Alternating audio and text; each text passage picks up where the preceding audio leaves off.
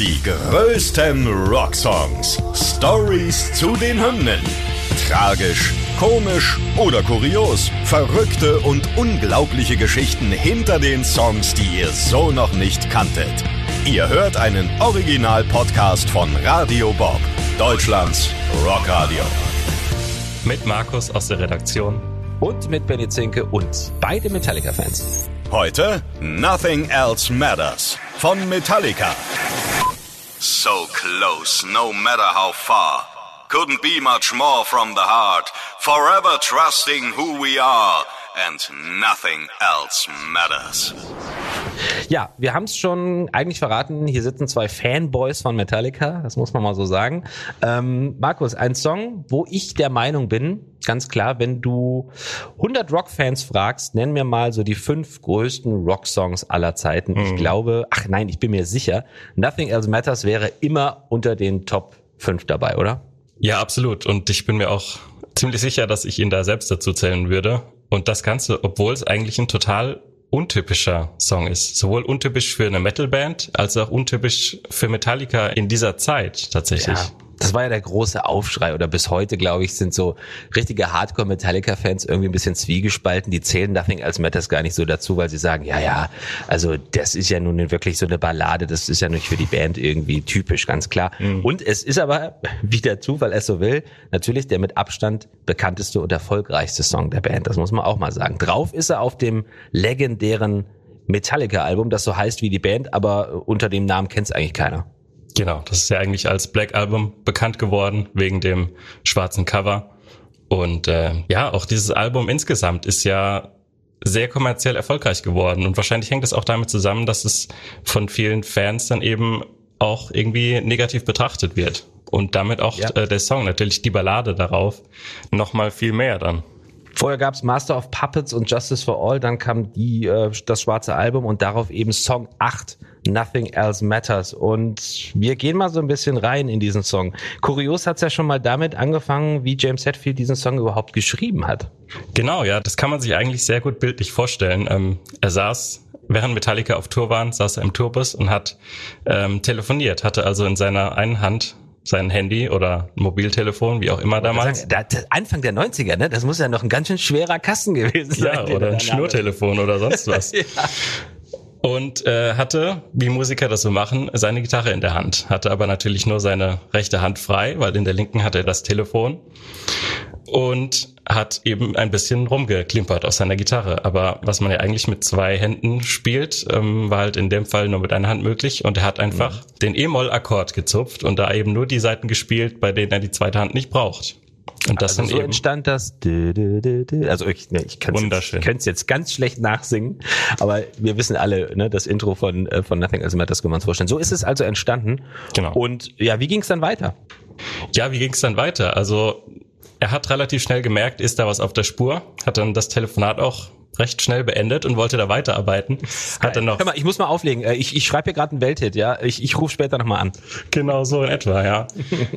und ähm, dann hat er das weiter verfolgt, hat noch hier ein paar Töne eingebaut, hat dann auch seine linke Hand tatsächlich eingesetzt und er hat gemerkt, das wird ein cooler Song, aber er hat eigentlich nie gedacht, dass das was für seine Band tatsächlich wäre.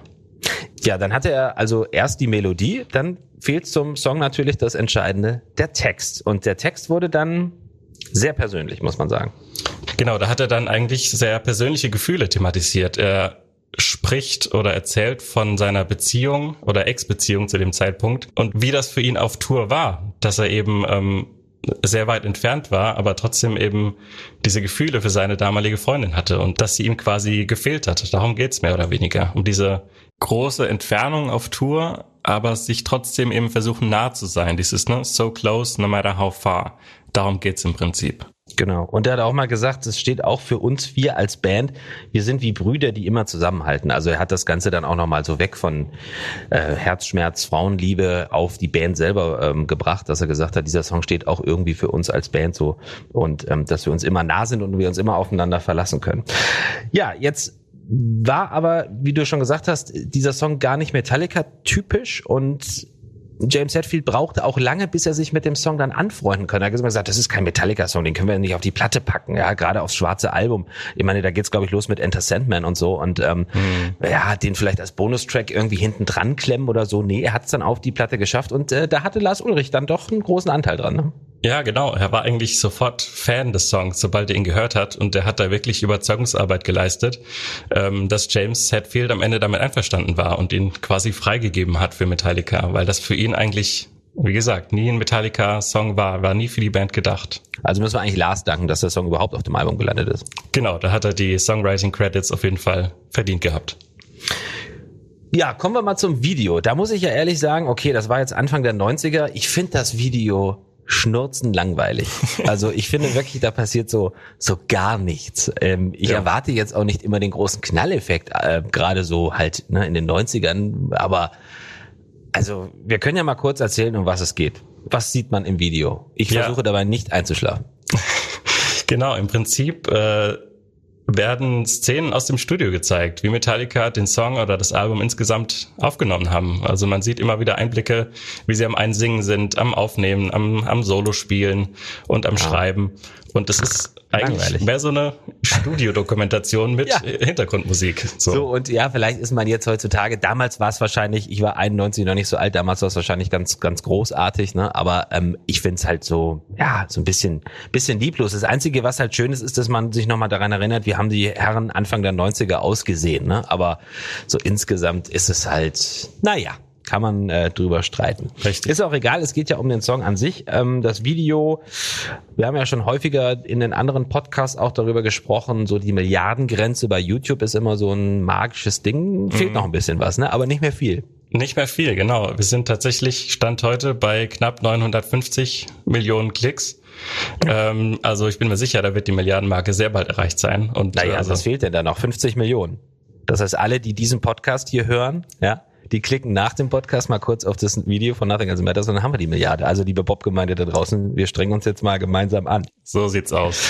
Ähm, es gibt noch ein paar interessante Sachen im, im Video zu sehen. Ähm, Kirk Hammett ist dabei, aber eigentlich ja auch irgendwie nicht. Also wir sehen ihn, aber mit dem Song selber hat er ja nicht viel zu tun, was ja auch, mhm. ach du Schande, bei Metallica eigentlich gar nicht geht, oder? Ohne Kirk Hammett? Genau, der große Solo-Gitarrist. Und es gibt natürlich auch auf Nothing Else Matters ein Solo, aber das ist tatsächlich eins der wenigen, die von James Hetfield gespielt und geschrieben wurden. Auch live übrigens spielt er immer selbst. Und, bis äh, heute, ne? Bis, bis heute. heute, genau. Ja. Und äh, Kirk ist im Prinzip gar nicht zu hören auf dem Song. Aber er sitzt im Video und klampft so ein bisschen rum, ne? damit er halt noch seinen Platz gefunden hat. Genau, ja, also es zeigt ja wahrscheinlich Szenen von verschiedenen Songs. Also da ist Kirk auch zu sehen, ist natürlich auch als Teil der Band dabei.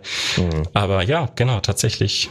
So, und jetzt gibt es trotz dieses, also ne, ohne Zweifel, Metallica, für mich mit die größte Band überhaupt. Nothing Else Matters, ich liebe diesen Song. Das Video finde ich langweilig, aber trotzdem hat es dieses Video geschafft, mal wieder nicht im Nachmittagsprogramm von MTV zu laufen. Ich weiß gar nicht, ob ich schon einen einzigen Song-Podcast gemacht habe, wo ich nicht darüber sprechen musste, dass ein Musikvideo bei MTV nicht im Tagesprogramm laufen darf. Ja. Was ist denn jetzt da schon wieder der große Skandal gewesen? Ich habe ja, keinen entdeckt. Ich musste wirklich nochmal auf, auf Pause drücken, damit ich das, um was es geht, gesehen habe. Ja, tatsächlich. Selbst so ein eigentlich langweiliges und unspektakuläres Video hat es geschafft, irgendwie gebannt zu werden. Ja. Ja, es gibt im Prinzip zwei Gründe dafür. Einmal sind so. äh, durch die Szenen im Studio äh, Poster zu sehen, die mhm. sie im Studio hängen hatten, von äh, ja. nackten Damen. Und das Wieder wollte, nackte Damen. Das sind verschwommene, also für mich sind die noch nicht mal deutlich zu erkennen, Playboy-Poster, oder? Sozusagen, genau. Hat Lars, glaube ich, das, neben seinem das darf nicht, Das darf nicht gezeigt werden. Ja. Das durfte, also bitte. No go. So, Skandal Nummer eins. Komm, hau, hau den zweiten auch noch raus. Genau, der zweite Skandal ist äh, ein weiteres Poster. Und zwar gibt es da eine Szene, wo Lars Ulrich Dartpfeile auf ein Poster von Kip Winger wirft. Der ist äh, Bassist vor allem bei Alice Cooper bekannt geworden.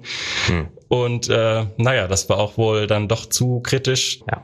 Aufruf ja. zur puren Gewalt. Sozusagen. Ich verstehe. Ja. Naja, gut, also dann hat man da wahrscheinlich auch noch mal mehr über das Video gesprochen jo. als vorher. So, jetzt hat der Song ja eine Renaissance noch mal erlebt. Ähm, wenn ich jetzt so drüber nachdenke, das war ja nur acht Jahre später, mhm. 1999. Ähm, genau. Kriege ich jetzt schon Gänsehaut, muss ich ganz ehrlich sagen, weil das war eine meiner ersten Live-DVDs, die ich mir gekauft habe. Die habe ich heute noch im 4 zu 3 Format. 16 zu 9 gab es damals noch nicht. 1999 ähm, Metallica und das San Francisco Symphony Orchestra. Und es gibt ja eine lustige Vorgeschichte dazu, denn ähm, der Song Nothing Else Matters wurde eigentlich mal ursprünglich mit noch mehr Streichern eingespielt. Mhm. Das fand die Band dann aber, ich glaube, sie haben mal darüber gesagt, ähm, das klingt ja wie, oder der Spitzname des Songs war dann innerhalb der Band Elevator. Also das klingt wie Fahrstuhlmusik, ne? Mhm. So im Kaufhaus, wenn es so vor sich hin lallt. Und deswegen sind dann auf dem schwarzen Album endabgemischt ja ähm, die Streicher fast gar nicht mehr zu hören. Dann aber trotzdem kam der Produzent, dessen Namen du jetzt bitte sagst. Unser Namensvetter, ne, Bob Rock. Ja, Bob Rock, Freunde. Ja, wir haben uns nicht deshalb so genannt, Radio Bob. Es hat nichts mit Bob Rock zu tun, dem Produzent von Metallica. Aber der hat dann gesagt, Moment mal, ähm, wir können den auf einer B-Seite ja nochmal veröffentlichen. Das war dann auch, glaube ich, so, ne? Auf einer B-Seite von Set But True oder irgendwo? Ganz genau. Da war nochmal eine quasi eine akustische Version der Ballade, eine ganz ruhige, mhm. ähm, sehr zurückgenommen, äh, mit aber besonders vielen Streichern dann. Mhm. So, und das hat man also so ein bisschen ja unter der Ladentheke quasi gemacht. Das fand man nicht so gut. Und dann 1999 kam man auf die Idee, jetzt machen wir ein ganzes Album mit Streichern. Und jetzt deine Meinung dazu? Absolut geil. Ich bin Riesenfan von S&M. Das war auch tatsächlich, also als das rauskam, 99 war ich vier. Da habe ich natürlich dann noch nicht viel gehört. Aber tatsächlich war das, als ich so in die Richtung Metal und Metallica gefunden habe, war das für mich so ein Best-of-Album mit dem Orchester eben noch zusätzlich. Und ich fand das wahnsinnig schön. Und äh, ich habe eigentlich nur diese Songs gehört, so oft, dass mir die eigentlichen Studioversion fast immer falsch vorkam, weil mir etwas gefehlt hat in dem Moment.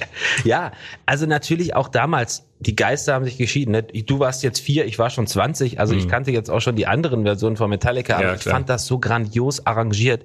Auch ähm, Songs wie Battery und, und so, die man ja wirklich, also Metal-Songs mit einem Orchester, das hinzubekommen. Ich habe gedacht, da, was musst du da studiert haben? Was für ein geiles Gehirn musst du da haben, um sowas hinzukriegen?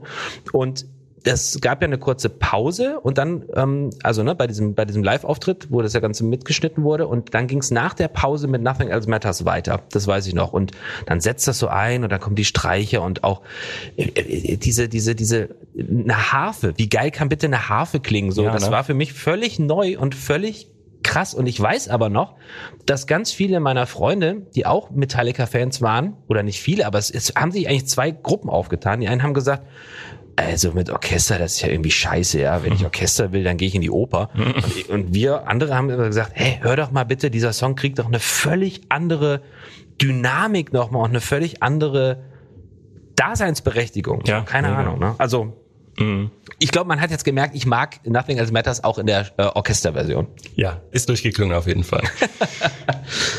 Und äh, was ich auch ziemlich spannend finde, ist äh, die Verbindung zwischen gerade Nothing Else Matters und S&M, weil das war im Prinzip, die Aufnahme zu Nothing Else Matters war die erste Begegnung von Metallica mit dem Dirigenten Michael Kamen. Der hat nämlich mhm. die Streicher arrangiert und aufgenommen und äh, hat in dem Zuge die Idee entwickelt, ob man nicht ein ganzes Projekt draus machen könnte. Und dadurch ist die Idee für S&M entstanden. Mittlerweile, also jetzt über 20 Jahre später, haben ja viele andere Bands es auch versucht. Mhm. Ich weiß nicht, ob ich habe das mal gelesen. Ich, ich bin mir nicht mehr sicher, aber ich glaube nicht, dass Metallica die allererste Band waren, die es ähm, mit ja. Orchester versucht haben, aber definitiv die erste bekanntere Band, die aus dem Metal oder Thrash Metal Bereich kommt, die sich so ein Orchester auf die Bühne gestellt hat. Und das war ja Oh, ja. Ein Novum auf jeden Fall. Und äh, auch das hat ja die Fans gespalten. Also nicht nur der Song an sich, sondern dann das ganze SM-Projekt. Ja, das äh, lassen wir einfach mal so stehen. Man kann sich ja Gott sei Dank seine eigene Meinung bilden. Unsere haben wir jetzt hier ähm, breit getreten. Es gibt auch äh, Fans des Songs innerhalb der Musikerbranche. Der Song wurde über 100 Mal gecovert, ähm, unter anderem von den Wiener Sängerknaben. Ja, sehr die Version schön. kann ich jetzt nicht so empfehlen, aber ähm, die Krups, unsere deutsche Industrial Metal Band, die haben ihn gecovert, da ist es irgendwie wieder, ja, man kann ja zu Covern stehen, wie man will. Das Original ist irgendwie schon besser. Und anfangs haben wir es gesagt, ich glaube nach wie vor, und das ist so ein Song, den kannst du in 100 Jahren noch auf die Top 3 der größten Rockhymnen aller Zeiten wählen, bin ich mir ganz sicher. Und ich bin mir auch sicher, in 100 Jahren, wenn die Jungs immer noch auf Tour sind, wird der Song auf jeder Setlist zu finden sein. Definitiv. Die größten Rocksongs. Stories zu den Hymnen. Ihr wollt mehr davon? Bekommt ihr jederzeit in der MyBob-App und überall, wo es Podcasts gibt. Und die geballte Ladung an Rocksongs gibt's nonstop in den über 40 Rockstreams, in der App und auf radiobob.de. Radio Bob. Deutschlands Rockradio.